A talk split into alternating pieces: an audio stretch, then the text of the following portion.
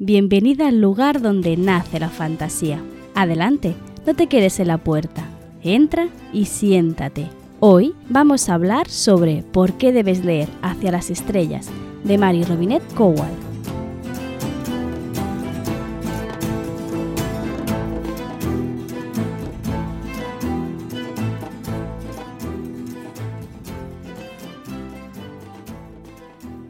Tiempo que no te traía un capítulo hablando específicamente de una sola obra y la verdad me apetecía mucho hacerlo con Hacia las Estrellas. Pero antes de empezar quiero recordarte un par de cosillas. La primera, la que ya te dije en el capítulo anterior, es que en el mes de abril vamos a sortear, junto con la colaboración de Literap, un ejemplar digital de El último vuelo de Icarus Flynn ¿vale? Si quieres participar en el sorteo, tienes que suscribirte a mi canal de Twitch. Recuerda que las suscripciones a Twitch son de pago, excepto si tienes Amazon Prime, que entonces podrías suscribirte de forma gratuita a un canal mensual. Si no lo estás gastando con otro canal, pues puedes seguirme a mí, perdón, puedes suscribirte a mí y entrar en este sorteo. Se llevará a cabo el día 30 de abril en directo en el propio canal de Twitch, obviamente. Y la segunda cosa que quiero decirte es que este podcast eh, puede ser nominado en el premio de los Ignotus. No sé si has participado alguna vez o si has colaborado, o si eres socio, estás censada o no, pero eh, para hacerte una idea es, unos, son unos premios que organiza Pórtico, la Asociación Española de Fantasía, eh, Terror y Ciencia Ficción, ¿vale? que antes tenían unas siglas impronunciables y que ahora se han eh, con la nueva dirección se han cambiado un poco el nombre para ser un poquito más accesible, simplemente pronunciable. y bien, eh, si estás censada, ¿vale? Ya, están cerrados los, el periodo para censarse, pero si estás censada, puedes eh, proponer candidaturas a los premios. Y si consideras que este podcast se lo merece, puedes enviar tu candidatura. ¿Vale? No, te no confundas enviar candidaturas con votar, ¿vale? Porque primero hay este plazo desde el 8 de abril hasta el 8 de mayo, si no estoy equivocada, tienes el tiempo para presentar candidaturas que puedan estar eh, nominadas al premio. Una vez que se pasa este periodo, la administración de Pórtico, por números de votos recibidos, eh, imagino yo, eh, coge los, las candidaturas que son aceptadas, ¿no? Y luego son las votaciones, ¿vale? Yo eso te digo porque mm, me encantaría poder acceder a estos premios. Sé que es difícil poder ganar eh, un Ignotus porque hay canales con mucho potencial. Pero bueno, yo te lo dejo, te lo dejo por ahí por si consideras que, que este podcast se lo merece. De hecho, no sé si podría ser interesante hacer algún capítulo, capítulo del podcast igual no, pero sí algún directo hablando sobre qué novelas, novelets eh, y otras, otras cosas voy a nominar yo a los premios Ignotus, para que te hagas una idea un poco de qué cosas eh, están nominables. Si te interesa, dímelo que lo planteo como un directo, más que como un programa. Pero ahora sí, vamos a adentrarnos un poco en el tema de hoy. Como te he dicho, vamos a hacer uno de estos capitulillos en los que voy a explicarte o intentar convencerte de que leas una novela. Y en este caso voy a hablarte Hacia las estrellas de Mary Robinette Cowell.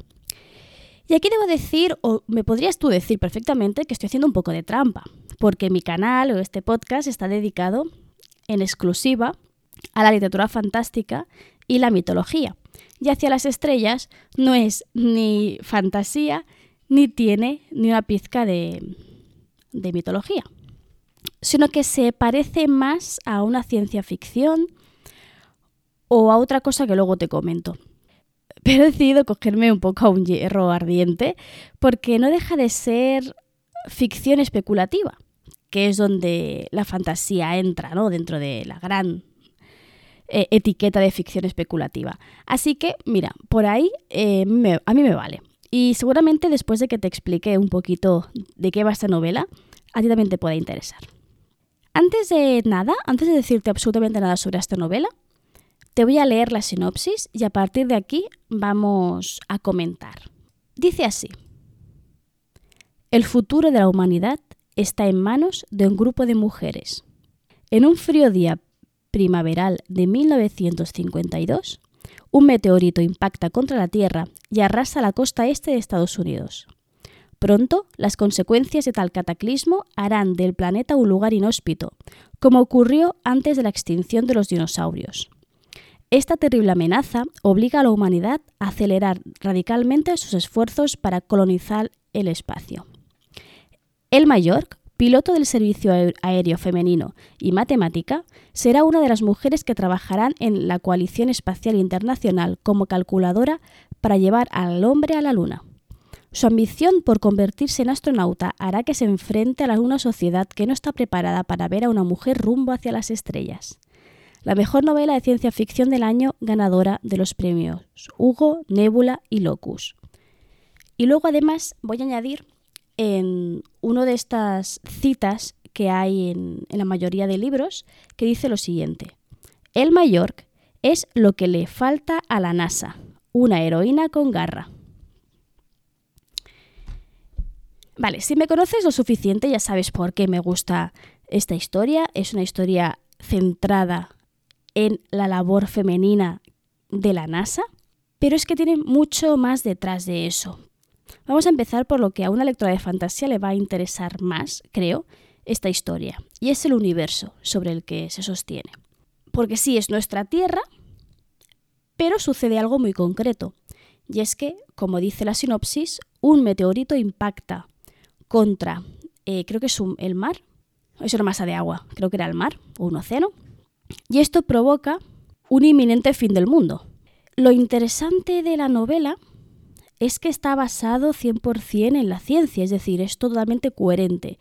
De hecho, la, autora, Mari o Mary, eh, detrás, de los agradecimientos, se puede leer que ha, ha, buscado un montón de colaboradores que le han ayudado hacer em, este universo y esta explicación científica más coherente.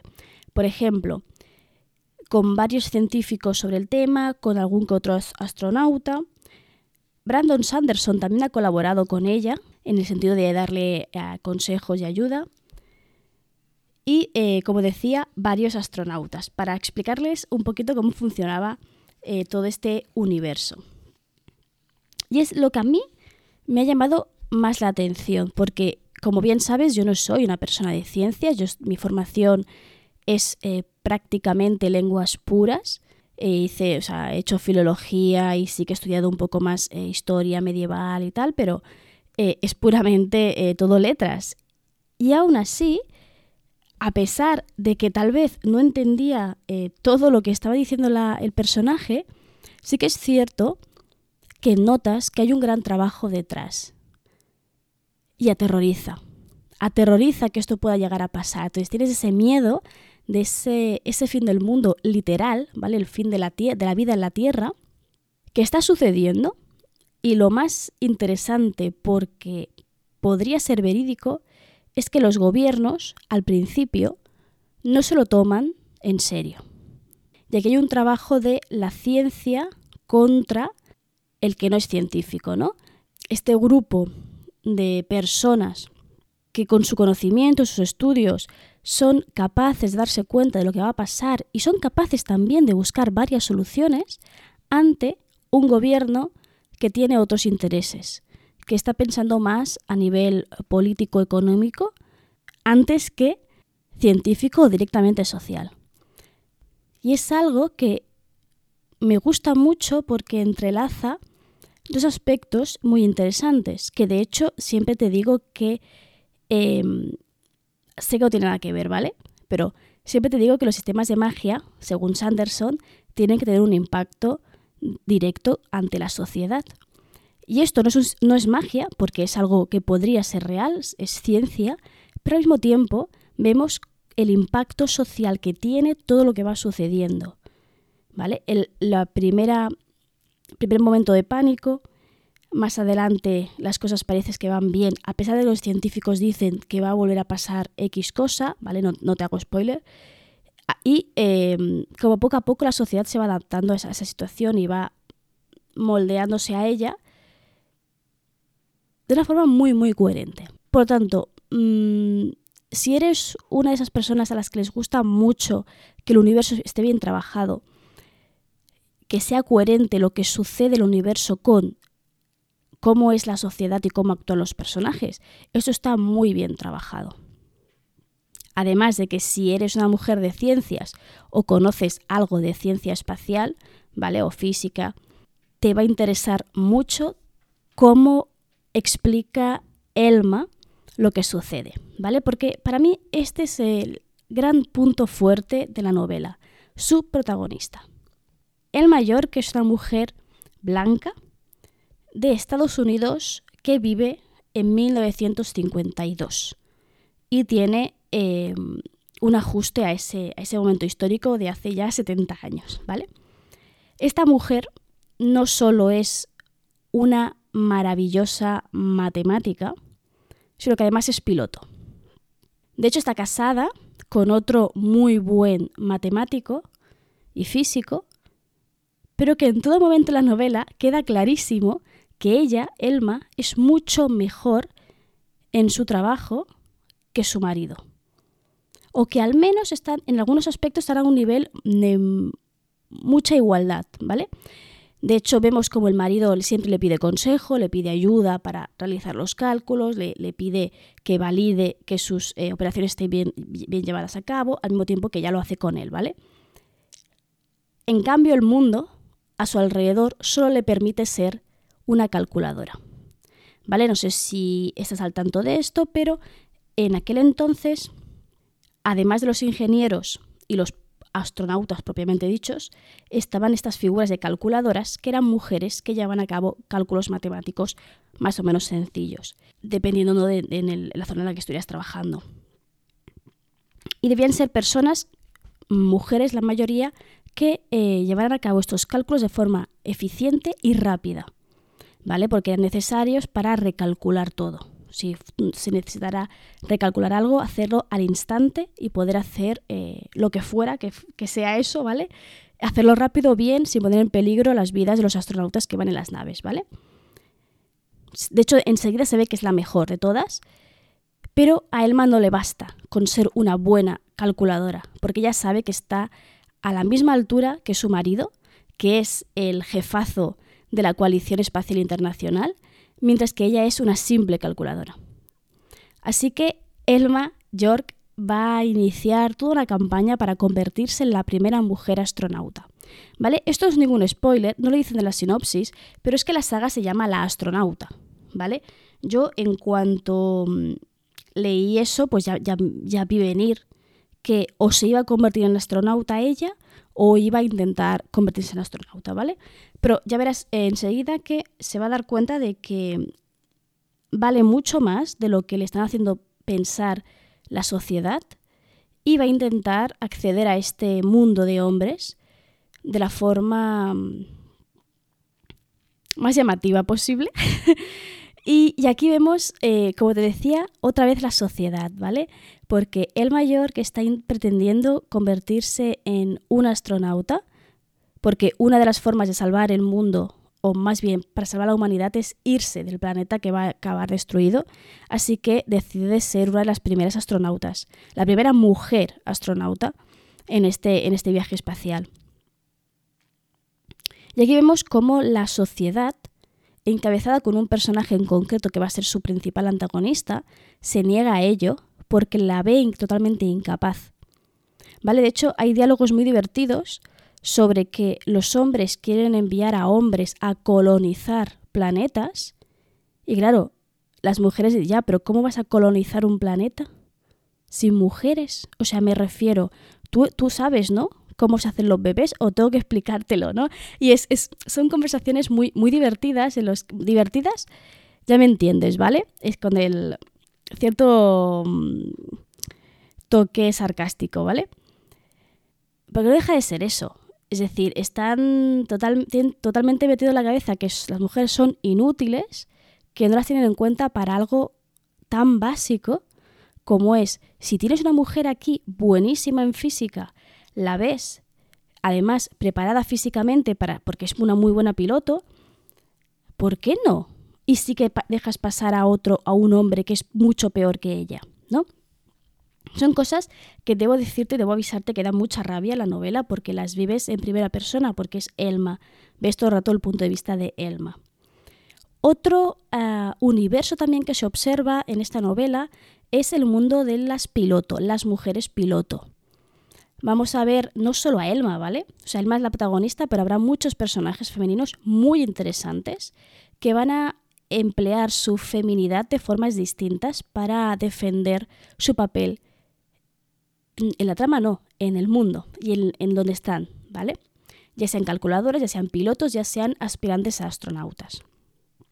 O las tres cosas a la vez, que sería Elma, por ejemplo, ¿no?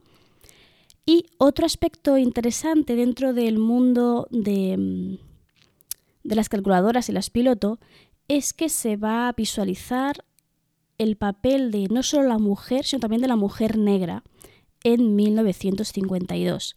Porque si bien es cierto que una mujer blanca va a estar siempre por abajo del hombre, una mujer negra está por debajo de todo. Por lo que va a tener mucho más difícil el acceso a ciertas áreas y a ciertos privilegios blancos. Y es muy interesante cómo Elma se da cuenta de esto, porque Elma lo ve desde el punto de vista de la privilegiada y te hace pensar porque ella al principio no se da cuenta de esta discriminación, sino que participa de ella de forma pasiva o inconsciente hasta que se da cuenta. ¿Vale? Y esto es súper interesante porque también te anima un poco a, a, reflexionar sobre tus conductas con ciertos colectivos a, los que no perteneces, ¿no? El cuarto punto ya, creo que es el cuarto, y no sé, me he descontado. es que además de todo esto, o sea, además de presentarte un buen elenco de personajes femeninos y una situación mundial mm, catastrófica que te va a dinamitar ¿no? la acción, además de eh, ver eh, el papel no solo de la mujer en este año, sino también como calculadora, como piloto, la mujer negra. Una cosa muy interesante que hace eh, Mari, o Mary, es que hace una especie de ucronía. No lo tengo muy claro. Por eso te he dicho antes que el género de esta novela no lo tengo claro. La mayoría de gente la cataloga, la cataloga como ciencia ficción y ya está, pero yo creo que no es del todo ciencia ficción. ¿Por qué? A ver, te debo decir que yo de historia norteamericana no sé nada. Te voy a decir casi nada, pero no, es que no sé absolutamente nada. Y cuando aparece al principio, al principio de todo, el primer capítulo, te habla de las elecciones, de qué, de qué presidente las elecciones y bla, bla, bla. Pues yo no supe ver que ese presidente, esa persona nunca fue presidente en la historia americana, norteamericana, perdón. Hasta que no leí la nota histórica, porque bueno, yo soy así. Al final de la novela, junto con los agradecimientos y, y toda la bibliografía en la que se ha basado la autora para esbozar este universo, esa novela, aparece el por qué ha cambiado una parte de la historia. ¿Qué es esto? La ucronía, ¿vale? La ucronía es ir a un punto del pasado y cambiar un elemento y a partir de ahí escribir tu historia. ¿Vale? Por ejemplo, ¿qué hubiese pasado si los nazis hubiesen ganado la guerra? En este caso, en concreto, viaja hasta 1952 y pone como presidente a un hombre que financia todo el proyecto espacial, que le dedica dinero, recursos y muchas personas trabajando en la creación de la NASA, lo que en el universo este sería la Coalición Espacial Internacional, porque si no, cuando impacta el, meteorito, Estados Unidos no estaría para nada preparado para irse a la Luna o a ningún lado. Así que cambia esa parte de la historia para que sea coherente con todo. De esta forma, está creando una versión alternativa de nuestra historia por un lado, a nivel científico y tecnológico, hace que, todo, que se desarrolle la ciencia espacial mucho más, de forma mucho más rápida, por tanto llegaríamos antes a la Luna y además nos pone en un aprieto a nivel climático y planetario directamente porque el mundo va a acabar. Además que ahora no recuerdo exactamente cuánto tiempo de vida le queda a la Tierra, pero es muy poco bueno, esto tengo que hacer un apunte. La Tierra no se va a morir. Lo que, vamos lo que se mueren son los humanos porque la vida en la Tierra se hace insostenible. Por tanto, entiendo yo, porque esto es una saga de tres libros, entiendo yo que van a acabar saliendo de alguna forma del planeta. Digo yo, para, para conseguir salvarse. Es, decir, a mí me haría mucha gracia ver qué es lo que sucede pasados estos 70 años, dónde estaría la humanidad, ¿no? Equiparándola, haciendo este pequeño, este pequeño, que no es tan pequeño cambio en la historia, eh, ver cómo cambia la sociedad, ¿no? Porque es muy interesante cómo ha tratado los temas sociales más, eh, más fieles a, a, la época de 1950 y me gustaría mucho ver cómo va cambiando la percepción de la realidad por lo que respecta al papel de la mujer en la sociedad, a considerar a la mujer una persona apta y no tan dependiente y otras muchas cosas. Y creo que ya está, la verdad. Creo que igual hoy he estado un poco más desordenado de lo habitual. Perdóname por eso, porque he estado unos días enferma y ahora he cogido el micro con muchas ganas. De hecho, este capítulo lo estoy grabando en solitario, sin el directo, porque es más rápido así. y además me permite, poder hacerlo aunque me encuentro un poco pachucha. Ahora que se acerca el día del libro, si conoces a una mujer a la que le guste mucho la ciencia espacial, si conoces a una joven que se está pensando en qué dedicarse, una historia, una novela como esta en la que se presenta una mujer muy, muy capaz en su materia, puede ser un pequeño detonante para que esta mujercita pueda salir adelante y pueda eh, luchar por la carrera, el conocimiento que ella realmente desea. Porque sí, es muy importante representar a mujeres científicas, a mujeres que hacen carreras, y esto digo entre comillas, de hombre, porque estamos muy cansadas de que se lo relegue a trabajos, oficios, estudios únicamente eh, femeninos, ¿no? Y también te lo digo de entre comillas. Hacia las estrellas nos presenta un elenco de personajes femeninos súper interesante, donde todas son buenas científicas, todas son súper inteligentes y a todas las desprecian por serlo. Espero de verdad que esto, que aún que mira que es triste, 70 años después, aún sigue estando en nuestras aulas universitarias, sigue estando en nuestras empresas, vaya desapareciendo poco a poco. Igual historias como estas nos ayudan un poco a salir de esos clichés, de esos estereotipos, esos prejuicios, esas ideas tan desfasadas ya. Y nada, y a lo mejor leer esta novela te puede ayudar o le puedo ayudar a alguien a darse cuenta de estos pequeños aspectos o al menos a encontrar un lugar de apoyo, aunque sea. Si quieres regalárselo a alguien y no quieres ir a ninguna librería o te es más fácil hacerlo por Amazon, te recuerdo que si usas mis enlaces de afiliado me ayudas un montón porque a ti te sale exactamente al mismo precio que te daría Amazon, pero a mí me recompensa con algunos centimillos que me ayudan a ir sacando adelante este proyecto. Y ya está. Te recuerdo también lo de los premios Ignotus, lo del sorteo del último vuelo de Icarus Flynn que estoy haciendo entre las suscriptoras de mi canal de Twitch. Eh, ¿Qué más? Lo del enlace de afiliados y lo de las newsletters, es verdad. Em, como siempre te digo, tengo una lista de correos a la que les envío cada 15 días un pequeño correo explicando un poco cosas varias, la verdad. En la última que envié el pasado lunes iba sobre...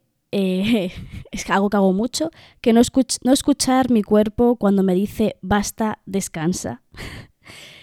y estuvimos reflexionando un poco sobre qué quiere decir ser productivo y esta fiebre de ser productivo está perjudicando tanto a nuestra salud mental. Y nada, me despido por hoy. Lamento que este capítulo sea más cortito de lo habitual, pero espero que hayas pasado un ratito conmigo. No quería dejarte una semana sin capítulo porque, no sé, me sabe mal. me despido no sin antes recordarte algo que para mí es muy importante y que nunca me olvido decirte en todos los capítulos, y es que aquí, en este pequeño rinconcito de Internet, siempre, siempre, siempre vas a ser bienvenida.